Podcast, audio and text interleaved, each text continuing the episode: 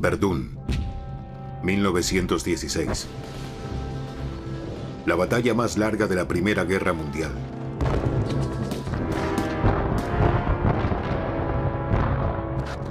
Y una de las más sangrientas.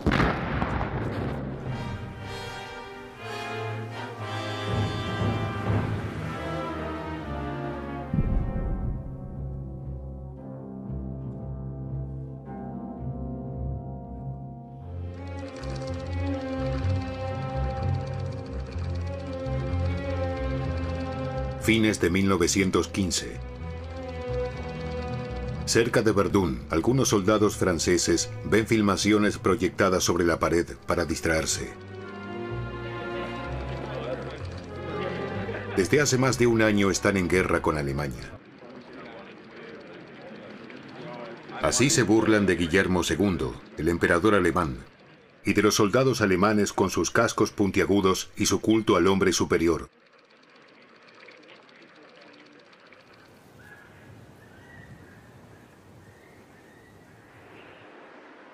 Observen esta fotografía. En rojo las posiciones del ejército alemán. En el centro la ciudad de Verdún. En el medio un río, el Mes, y las colinas alrededor. Los franceses han construido aquí 30 fuertes o más para protegerse contra una invasión del este. Nombres míticos. Pronto el mundo escuchará de ellos. Subil, Vaux, Douaumont.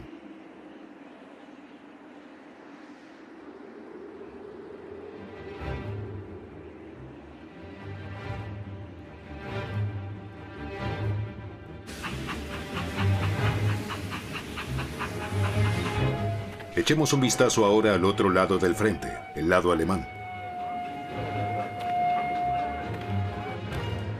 Este día ha venido el emperador Guillermo II a encontrarse con su jefe de Estado Mayor, su propio hijo, el príncipe heredero, es quien tiene la calavera en el sombrero.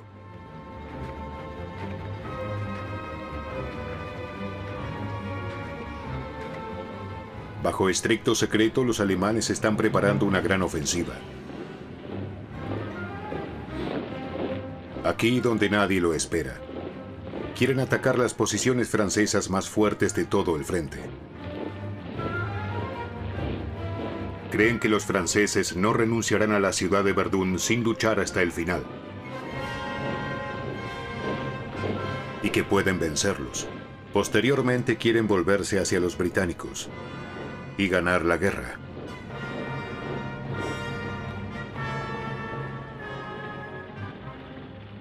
El emperador le ha dado a su propio hijo la responsabilidad de dirigir la batalla. Aquí observamos cómo anima a sus oficiales. Su Majestad nos llama a atacar, dice.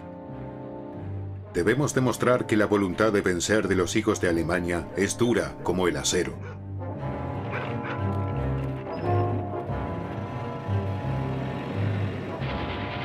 A principios de 1916, los alemanes concentran sus tropas ante Verdún.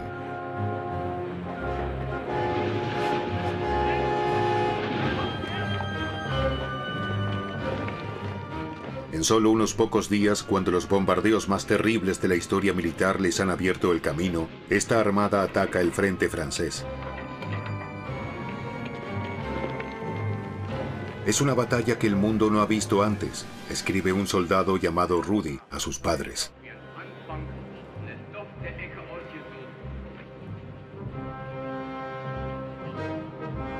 Cavaron galerías en las colinas para alojar a las tropas alemanas.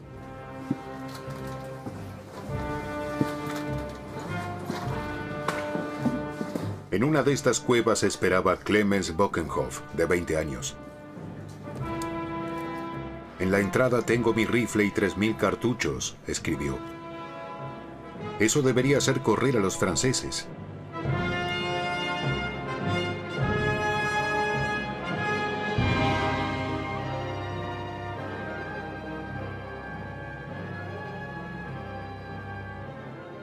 Y los franceses no sospechan nada. Se creen invencibles en sus fuertes. Especialmente aquí, en Douaumont. Para ese entonces es una construcción de vanguardia.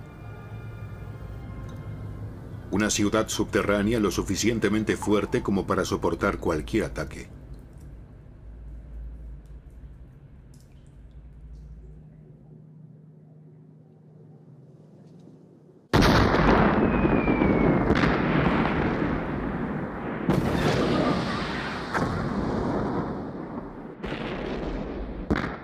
21 de febrero de 1916. Las armas del príncipe heredero desatan un huracán en las posiciones francesas.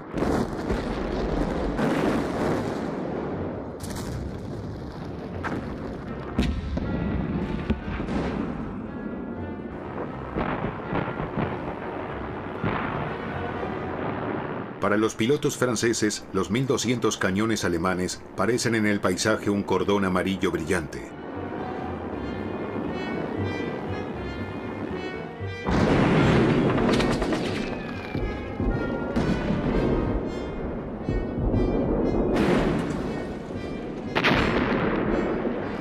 Existen muchas fotografías de estas primeras horas.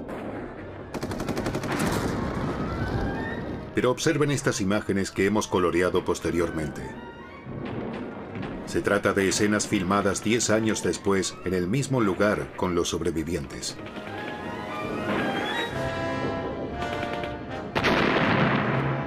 Era ensordecedor, dice uno de ellos.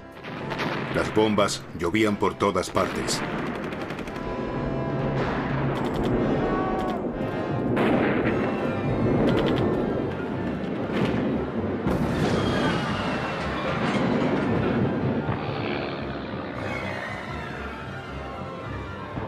Los alemanes disparan ese día un millón de proyectiles. Una tormenta de fuego.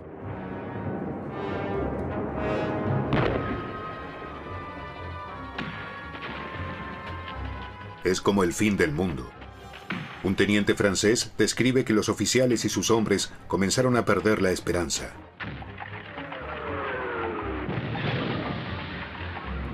Debemos conservar nuestra dignidad, dice antes de que todos perezcamos.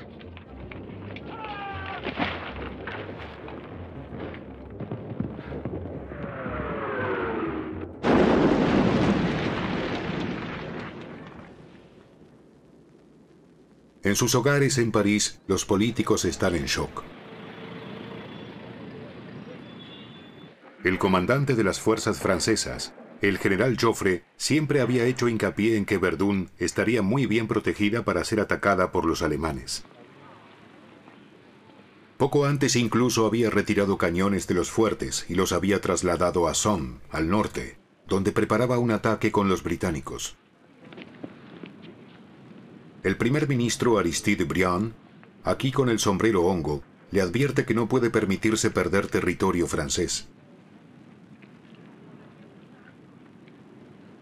Si evacúas Verdún y emprendes la retirada, dice, serás destituido de inmediato, junto con todos tus jefes de Estado Mayor.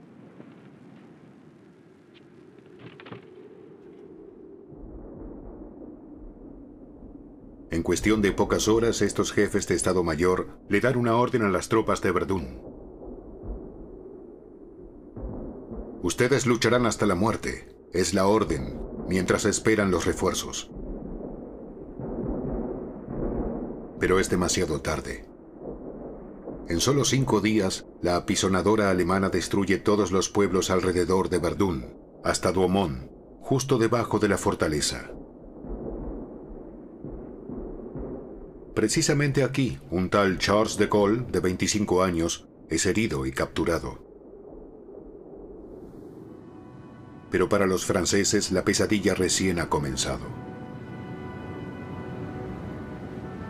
Es el 25 de febrero, cuatro días después del inicio del ataque. Los alemanes se encuentran ante el poderoso fuerte Douaumont. A tan solo 200 metros de la cumbre, al parecer inexpugnable. Un puñado de soldados de Brandeburgo, estimulados por el éxito que les acompañaba hasta el momento, deciden intentarlo, sin decir nada a sus comandantes. Llevan a cabo uno de los golpes más grandes de la Primera Guerra Mundial, uno que permanecerá durante mucho tiempo en la memoria alemana. A la cabeza, sin importar el peligro, el capitán Hans Joachim Haupt se abre paso a través del alambre de púas y salta al foso de la fortaleza.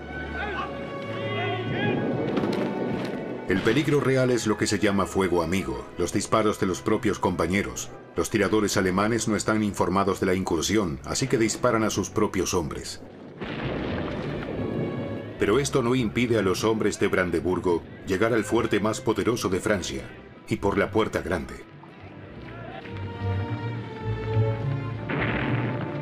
Ya que la fortaleza está prácticamente desierta, por el pánico un general francés la dejó desocupada. Un triunfo.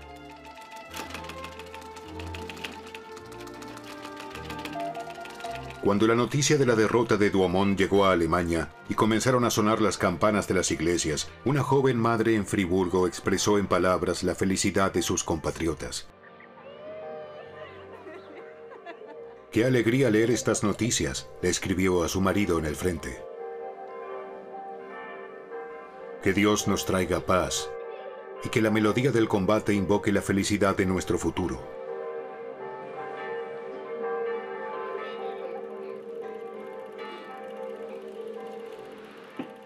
Es un duro golpe para Francia. Un desastre. Y sobre todo una vergüenza para las tropas. Ahora imaginan que los alemanes aplastarán todo el país, como ya lo hicieron antes, hace medio siglo, en 1870. Si cae Verdún, cae Francia, cree la gente.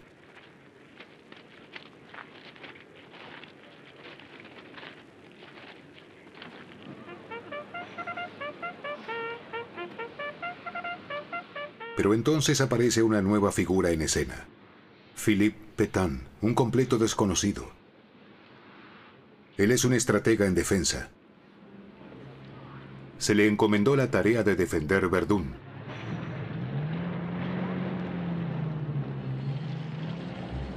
Aquí podemos verlo al llegar a su cuartel general. En un primer momento solo es un actor secundario que anima a las tropas. Pero pronto será el mayor héroe de su país.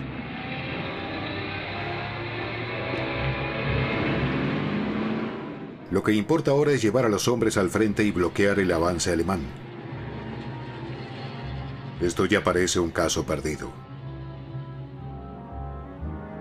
Los franceses fueron sorprendidos y no estaban preparados. Solo hay un camino que une Verdún con el interior, junto a una pequeña línea de ferrocarril, un fuerte contraste con el frente alemán y su red ferroviaria.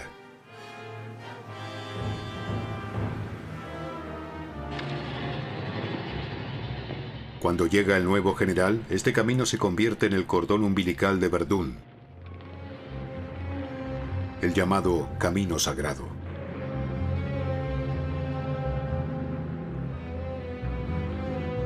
Petán exige un ritmo despiadado. 6.000 cambios de tropas por día. Los camiones circulan día y noche. Y el camino también es mantenido día y noche por miles de trabajadores. Si quedan incomunicados, la batalla está perdida. El camino sagrado que se dirige directamente a la batalla se ha convertido también en un asunto sagrado. En uno de estos camiones se encuentra un joven abogado, el teniente Joubert. La sangre de Francia está aquí, escribe en su diario.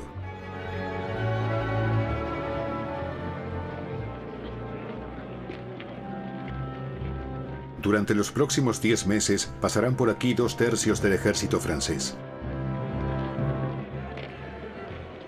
Dos millones y medio de hombres. Los nombres de muchos de estos hombres pronto serán grabados en monumentos de guerra.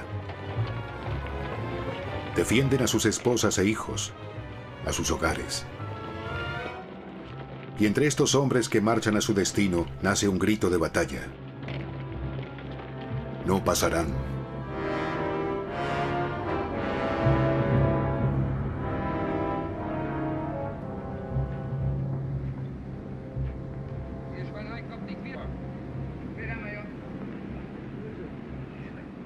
Los alemanes, enterrados en medio de los muros de Douaumont, sospechan lo que les espera?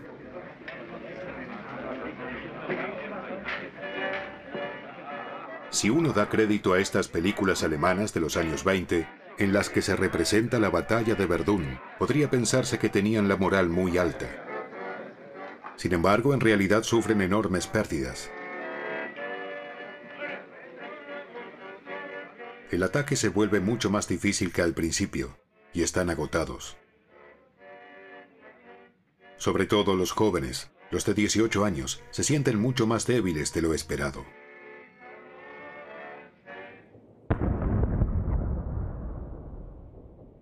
Uno de los primeros caídos es uno de los pintores alemanes más importantes del siglo XX, Franz Marc, al morir por una granada.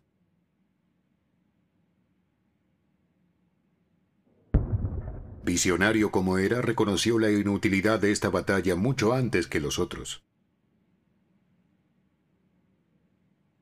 Lo que veo venir, le escribió a su esposa poco antes de su muerte, es el espectáculo más aterrador que pueda imaginar la mente humana.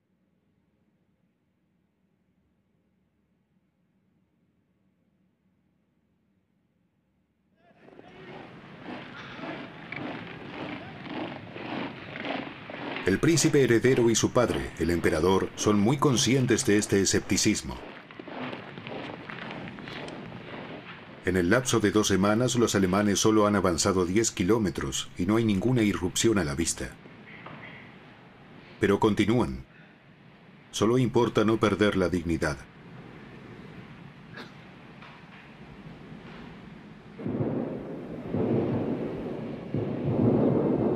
Así es como se ve el campo de batalla para ellos.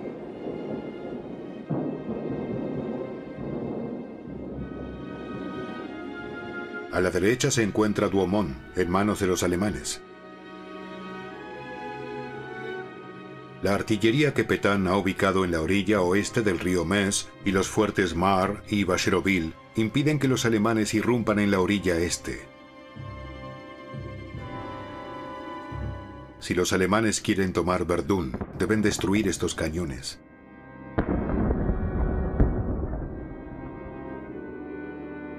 Pero para hacer esto deben superar dos obstáculos. La denominada Colina 304 y el Mort Hom, el Cerro Hombre Muerto. El cerro fue nombrado así por un cadáver encontrado aquí en el siglo XIX. En cada metro cuadrado de esta elevación ya se han librado batallas inimaginablemente brutales. Y en su cumbre hay un terrible monumento. Un esqueleto que proclama la victoria.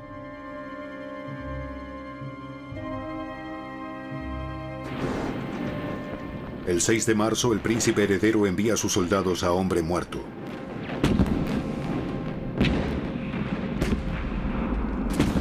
La montaña explota ante sus ojos.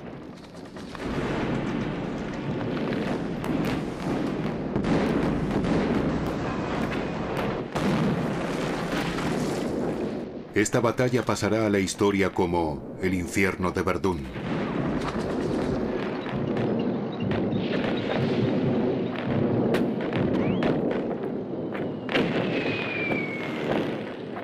Y precisamente en este punto, en abril de 1916, la batalla se atasca. Ambos ejércitos se encuentran cara a cara e intentan durante meses destruirse mutuamente. Los franceses ya consideran esto como una victoria. Como había prometido Petain, los alemanes no pueden pasar. Es el momento en que pronuncia las palabras que lo harán famoso en todo el mundo.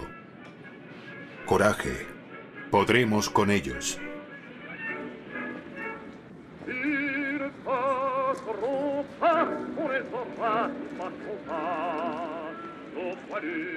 Sus palabras calan hondo en los franceses. El nuevo general se convierte en un faro de esperanza para toda Francia, el hombre que sale al encuentro de los alemanes. Y los franceses lo recordarán 25 años después, cuando su país cae en 1940 en manos de la Alemania nazi.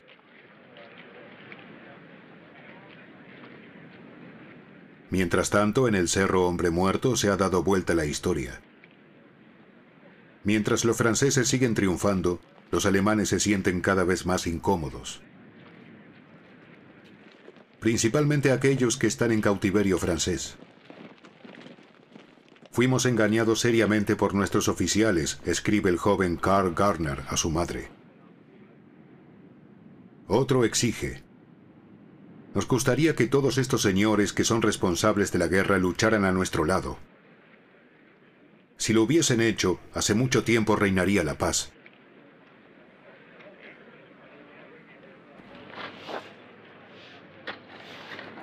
Los alemanes están muy lejos de lo que los franceses piensan de ellos. Alemania se encuentra en crisis. La guerra parece prolongarse hasta el infinito. Los políticos discuten sobre el sentido de todo esto y tienen lugar las primeras manifestaciones por la paz. Como aquí en Berlín el primero de mayo mientras se libra la batalla de Verdún, un representante de la izquierda, Karl Liebknecht, se dirige a la multitud enfurecida. Abajo el gobierno. Abajo la guerra. Tan pronto como proclamó estas palabras, el gobierno imperial lo puso en prisión.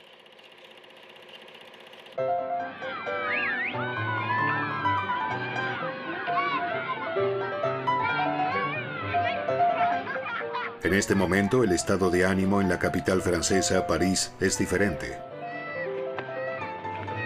Mientras que los soldados resisten en hombre muerto, aquí la vida continúa. Prácticamente como si ya hubiesen ganado la batalla. La población que continúa con sus vidas disfruta. No tiene ni idea de que en Verdún ya murieron 60.000 hombres. Y que allí en las laderas ennegrecidas por las llamas muere un hombre cada dos minutos.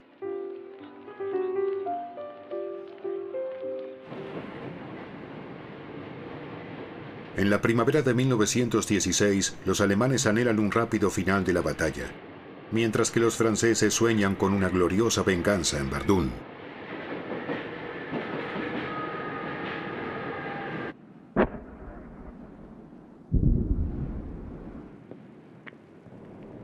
Su deseo se cumplirá. Después de tres meses bajo fuego, la ciudad está prácticamente destruida por completo. Sin embargo, los hombres del príncipe heredero aún no han podido avanzar. Y Verdún, ya evacuada por todos sus ocupantes, aún se encuentra en manos de los franceses. Una victoria para Francia, claramente.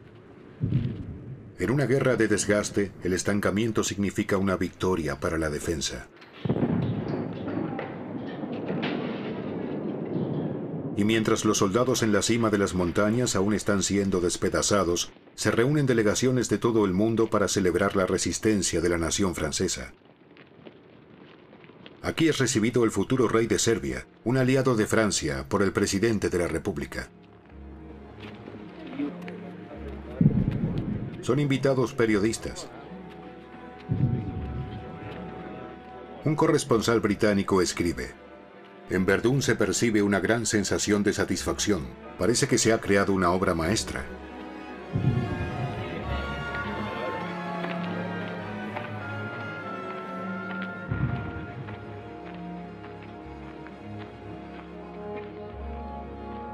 Los franceses resisten a los alemanes. Todos lo saben. Los alemanes nunca avanzarán. La batalla ha llegado a un punto muerto y ya ninguna estrategia tiene importancia. Pero de todos modos todavía durará otros ocho meses. La escultura de Rodin, que se encuentra a orillas del Meuse, es un símbolo.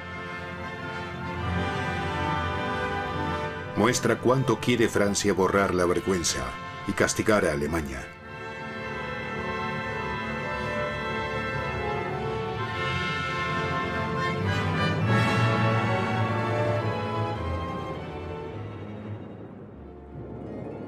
El contraataque de Francia llega el 22 de mayo. Las tropas se precipitan en Douaumont, la fortaleza que tres meses antes habían abandonado tan vergonzosamente. Sin embargo, su estrategia es cuestionable. Los generales saben que no servirá de mucho recuperar el fuerte si en realidad quieren avanzar a Alemania. Toda el área alrededor de la fortaleza está ocupada por la artillería. Sin embargo, ellos quieren una victoria. Y durante algunas horas parece estar al alcance de la mano. Los franceses avanzan hacia el frente y pueden mantener brevemente el fuerte. Antes de ser aplastados por la artillería alemana. Un desastre. 5.000 muertos, heridos o capturados. Todo en vano.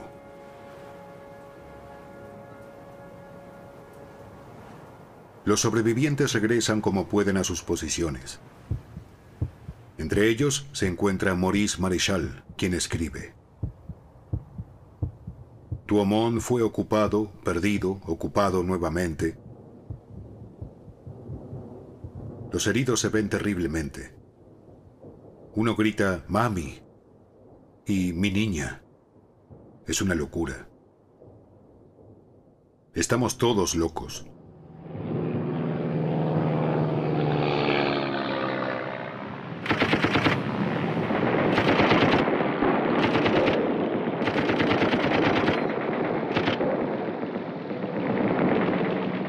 Realidad es la batalla en sí lo que es una locura.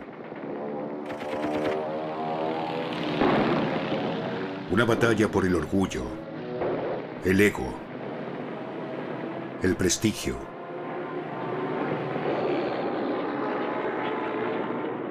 Una guerra a escala industrial que está fuera de control, en la que cuenta la tecnología y no las personas, y tampoco la carnicería.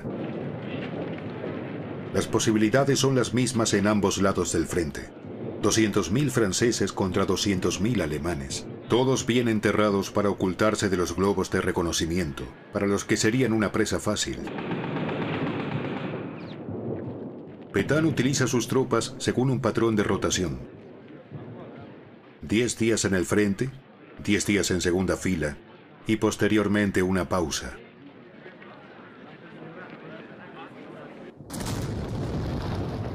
Después de vuelta al frente. Allí se encuentra el capitán del Ver. Él escribe, uno se siente como un animal llevado al matadero.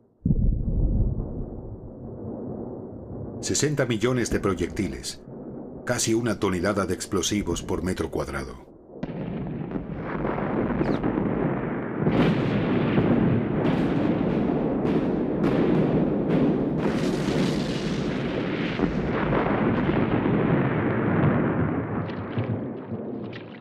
Bombardeo en Verdún es interminable. El enemigo no debe tener tiempo para respirar. Los hombres mueren constantemente, sin que nadie se dé cuenta y a menudo sin gloria.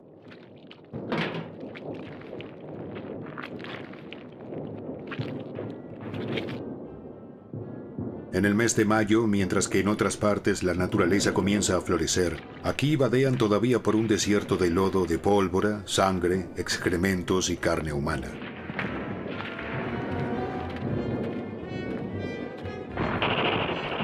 Algunos hombres se ahogan incluso en los cráteres de las bombas. Lo que los mantiene aún en pie son sus seres queridos en casa, sus camaradas y el alcohol.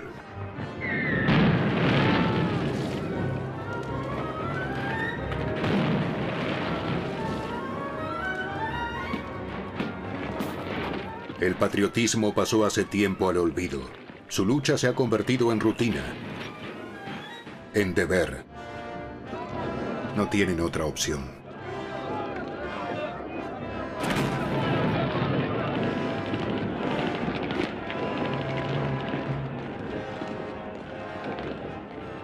A principios de junio, el general von Falkenhayn, jefe del Estado Mayor alemán, ordena a sus hombres dar un buen golpe contra Verdún, para inmovilizar a los franceses y evitar que ataquen más al norte en Somme, junto con los británicos.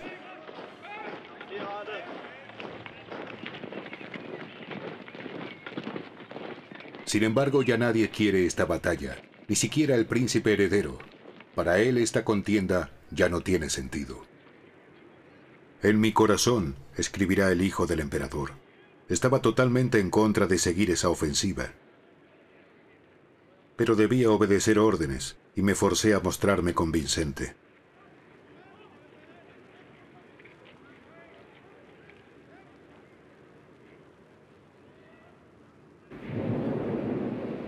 Entre el fuerte Daumont, aún en manos alemanas, y el fuerte Vaux, aún en manos francesas, vuelve a arder el paisaje.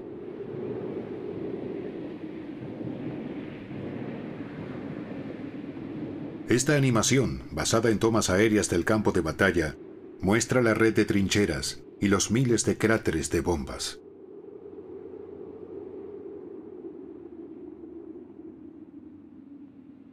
En este paisaje lunar, los alemanes se deslizan por las laderas, suben las colinas y finalmente rodean el fuerte Vaux.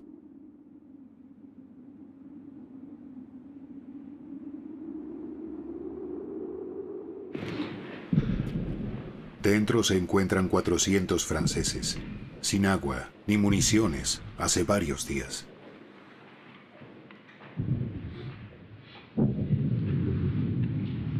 Cada día caen sobre ellos 8.000 proyectiles.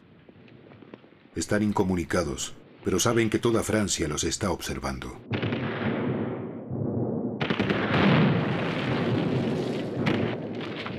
El 4 de junio es uno de los días más famosos de la batalla de Verdún. Los alemanes logran penetrar en la fortaleza a través de un túnel.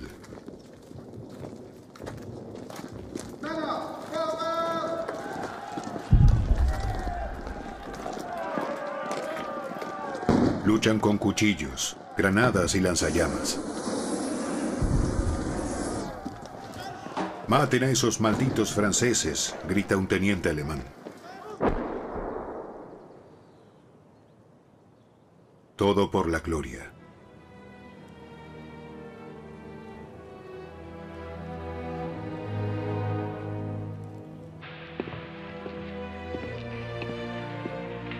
Finalmente los franceses se dan por rendidos, completamente agotados, y los alemanes que han luchado bajo la tierra hasta la muerte toman el mando del fuerte. Aquí podría haber terminado todo. Pero este no es el final de la historia.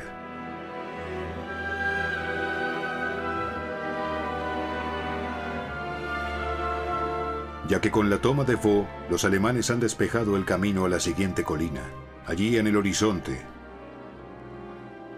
y al siguiente fuerte, Souville.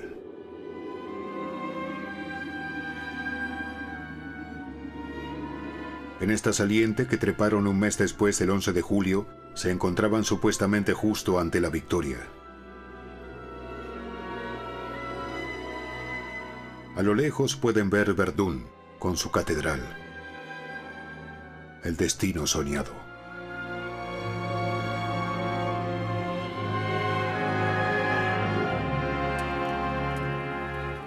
Sin embargo, ya no seguirán avanzando. La última ofensiva fracasa precisamente aquí, en un pueblo arrasado hasta los cimientos. Flory. Decenas de veces tomado y perdido nuevamente en el transcurso de dos semanas. Una alegoría de toda la batalla. Heroica, pero inútil.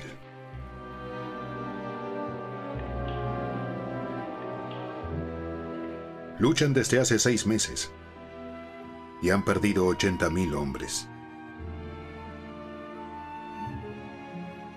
Como muchos de sus compañeros, Arnold Zweig, un joven escritor, cree que su emperador y sus generales lo han sacrificado.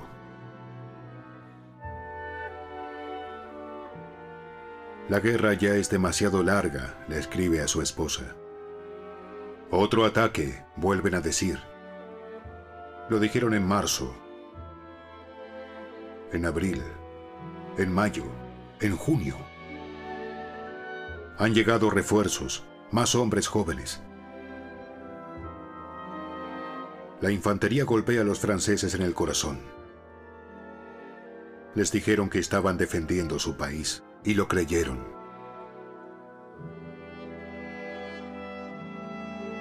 Entonces se dieron cuenta de que esto no funciona.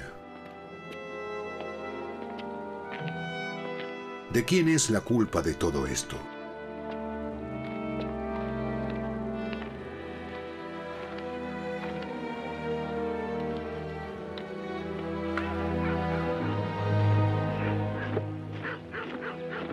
La culpa es de Falkenhayn, jefe del Estado Mayor del ejército alemán, que envió a los jóvenes de su patria a la muerte.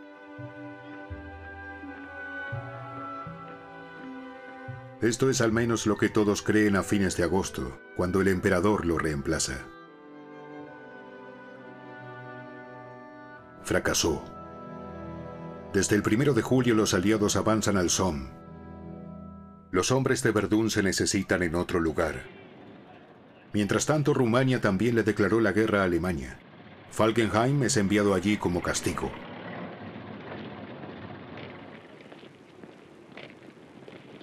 Es reemplazado por dos generales del Frente Oriental, Ludendorff y Hindenburg.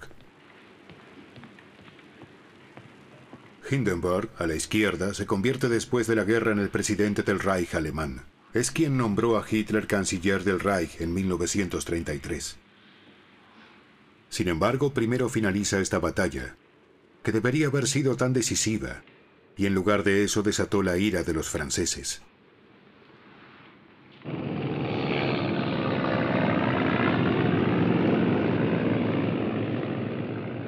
Ahora puede ponérsele un fin a la locura de la batalla de Verdún.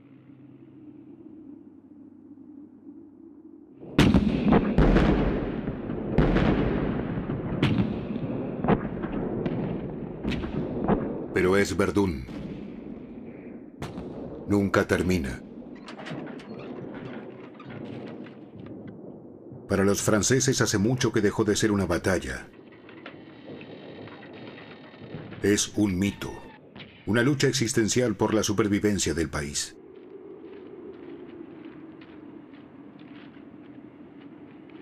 A diferencia de lo que ocurre a orillas del Somme, en donde desde el primero de julio ha habido una ofensiva conjunta de británicos y franceses, aún más mortal. Pero esta no se graba en la memoria colectiva de los franceses. La batalla del Somme es una acción conjunta con los británicos y no está destinada a la opinión pública.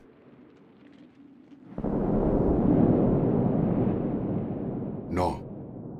Los franceses quieren su venganza aquí, en el fango de Verdún.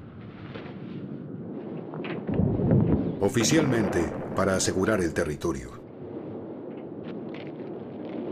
Pero en realidad, se trata de la gloria.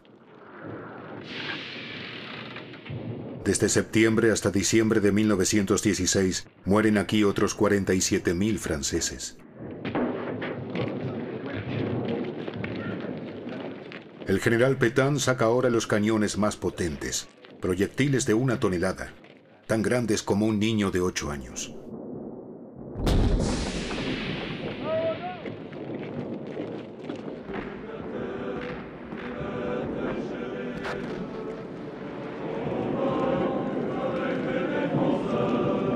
El 24 de octubre los franceses lanzan el ataque final en Douaumont, su último símbolo del mito nacional.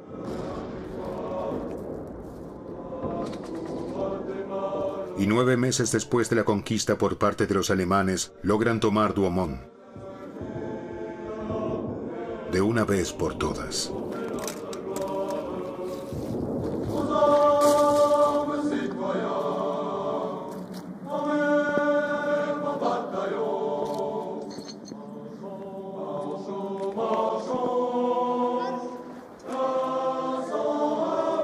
Las tropas del príncipe heredero se rinden en masa.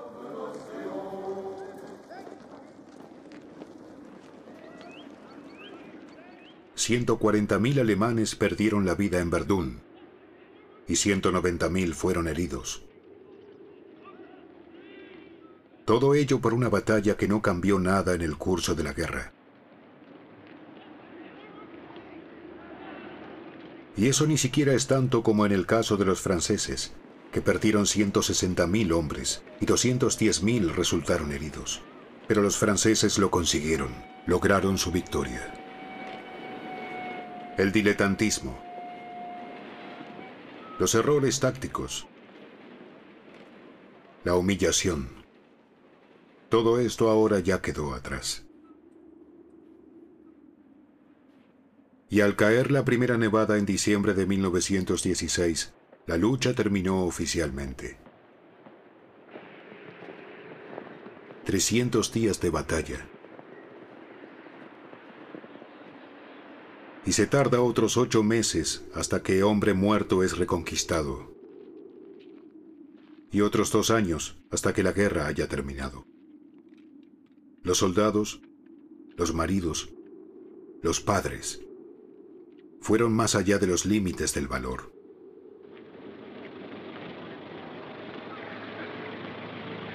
Dejaron a miles de huérfanos. Y estos pronto preguntarán, ¿fue gloriosa esta batalla? ¿O fue absurda?